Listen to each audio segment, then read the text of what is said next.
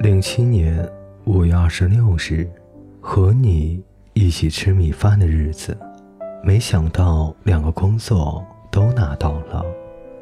会馆的工作是承办婚礼和宴会，我和另一个叫 Tony 的厨师给一百人左右做饭。我们会馆上过《时代》杂志，而且是墨尔本举办婚礼排名前五的。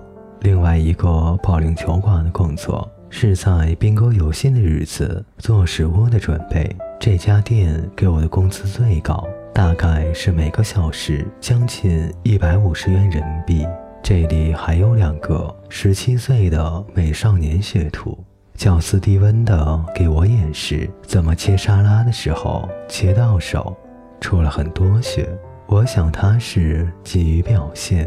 下班以后，我们就坐在巴士亭里休息。斯蒂温和艾诗用手机传歌和图片，显得很孩子气。回家的时候，斯蒂文问我多大，我说二十二。他说：“哦，你看起来和我们一样大。”他问：“你带证件了吗？”我说：“有驾驶证。”他说：“你帮我买一盒烟吧。”我没好意思拒绝，不过告诉他这是最后一次。他说：“好的，好的。”我也快十八了。零七年六月二日，空，岛国调调。最近买了车，电冰箱，保险，交养路费，花了很多钱。因为买衣服的原则是只买贵的，不买对的。所以最近都没有买衣服，实在想买衣服的时候，就去买条内裤。我在骑车的时候，忽然想到你，在葡萄园看到很多袋鼠的晚上，也想你，怕你工作辛苦，怕你钱不够花。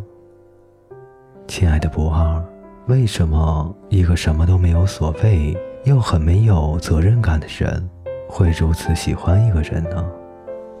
零七年六月八日，有白羊和黑羊的玻璃杯子。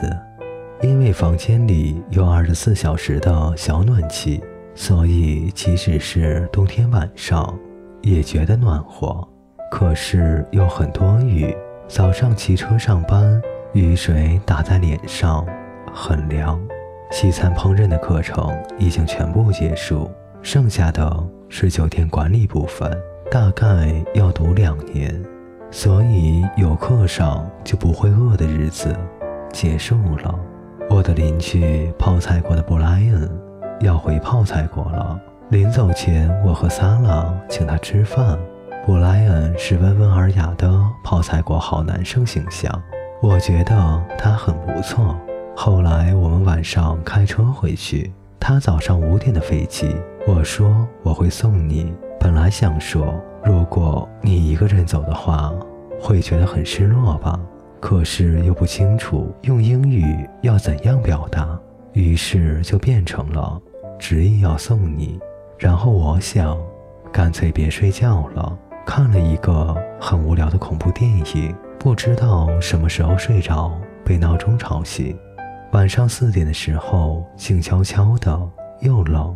我去布莱恩的房间，他送给我一些不带走的东西：泡菜、咖喱、台灯、衣架。裹着睡衣来到楼下，帮布莱恩把行李放进去。上车的时候，他挺感动的样子。我们握了握手，交换了邮件地址。后来睡到下午三点才起来，外面还是小雨，觉得无论如何也想出去跑步。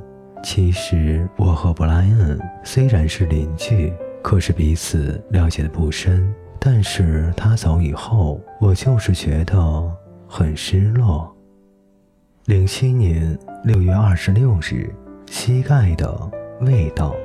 我的房间闹鬼，之前就听说我们这个小区以前是个女子监狱，死了很多人，于是经常闹鬼。我没觉得什么。后来连续几天晚上，我睡觉都能听到在床的周围有人走路的脚步声。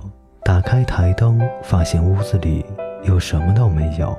还有一次，晚上睡觉忽然醒了，意识很清楚，不过整个身体都动不了了。这样子大概持续了两三分钟。我把这件事和艾木软说，他说：“告诉你哦，你房间之前住一个女生，她在那个房间住了一周就搬出去了，说总是能够在晚上听到一些奇怪的声音。”不过我就觉得还好，也没有怎么害怕，渐渐的就习惯了。甚至晚上上网上到十二点左右，我会觉得自己该睡了，好让小朋友出来散散步。觉得整个人来澳洲以后胆子变大了。即使深夜下班，骑车穿过有奇怪叫声的树林，也觉得没有什么。不知道这算不算进化论？听说海岛上的鸟为了适应生存而慢慢长出锋利的爪。